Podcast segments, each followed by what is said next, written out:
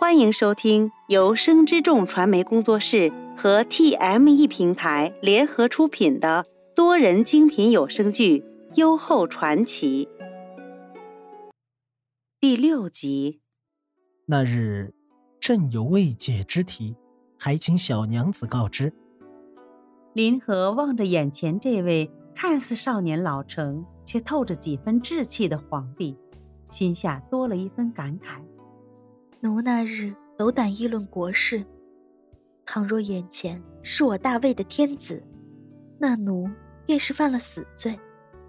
林和琴手轻扬，忽地转了口气。倘若眼前只是那日偶遇的元郎，那奴倒是可以畅言无忌。拓跋宏脸上闪过一丝诧异，随即笑道：“朕有言在先。”此刻这房里没有天子。好，既如此，那奴便依心中所想，讲于元郎听。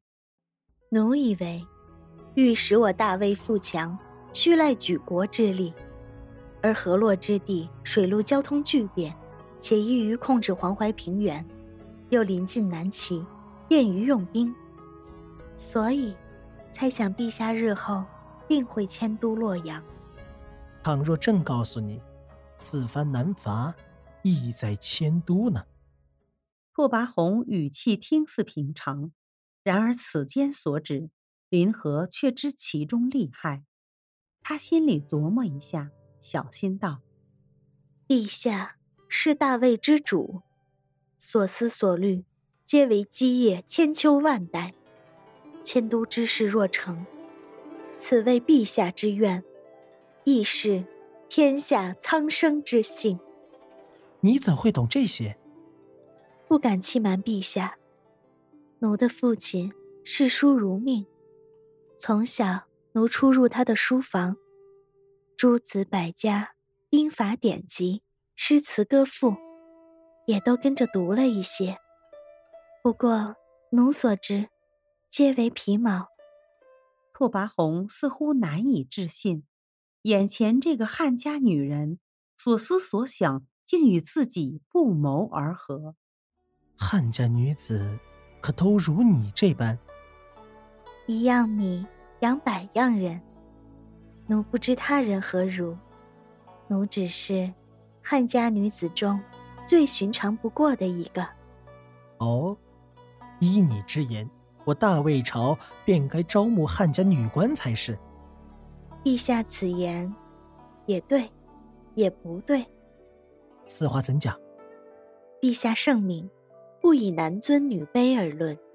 然依奴拙见，女子即便为官，亦会为人妻母，心思多会用于厅堂之内，又如何平衡官职所需？皇祖母以女子之身纵横朝堂数十载。运筹帷幄，丝毫不输男儿。拓跋宏细细将他打量一番。不过，你方才一言中为人母。话到这里，拓跋宏却不再言语。林和见状，不明白他心中的微澜，正在惴惴之际，忽听他又开了口：“这可是你摆的棋局？”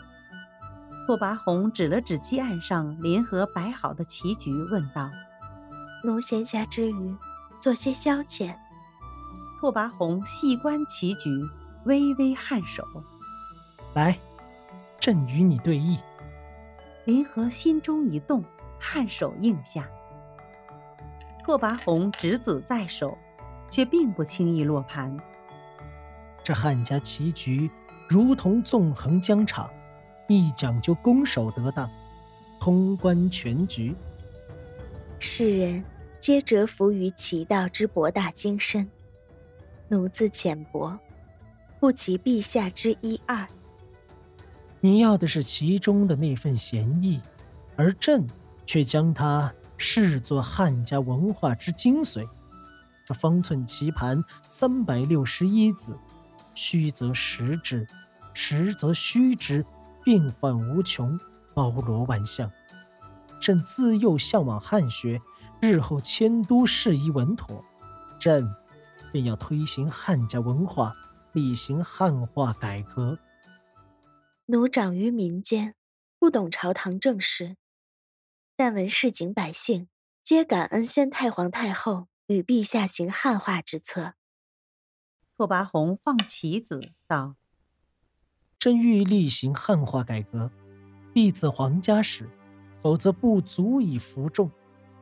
朕早前与皇叔商议，待迁都稳妥之后，便将鲜卑一族姓氏汉化，先了断了那些个守旧氏族的根源。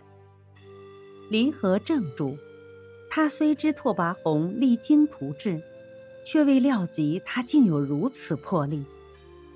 拓跋宏见林和这般神情，失笑道：“怎么？”是怕朕抢了你的姓氏不成？林和回过神来，普天之下莫非王土，陛下要用谁的姓，那便是谁家的无上光荣。只是，奴方才忽然想到，既那日陛下自称元郎，不如就姓元吧。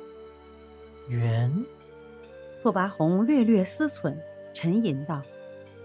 天地之始为元，新都始建为元，出行汉化为元，哈哈哈，妙，实在是妙啊！陛下忘了那日你所言，陛下乃众兄弟之长，以元为姓，亦能是陛下兄友弟恭，始终无间之心。呵。拓跋宏沉默片刻，忽然唤他。林和目光所及，是他期盼的眼神。你可愿随朕同行？陛下，做朕的女官，助朕推行汉革。本集播讲完毕，喜欢的话记得评论、订阅和分享哦。分享越多，更新越多哟。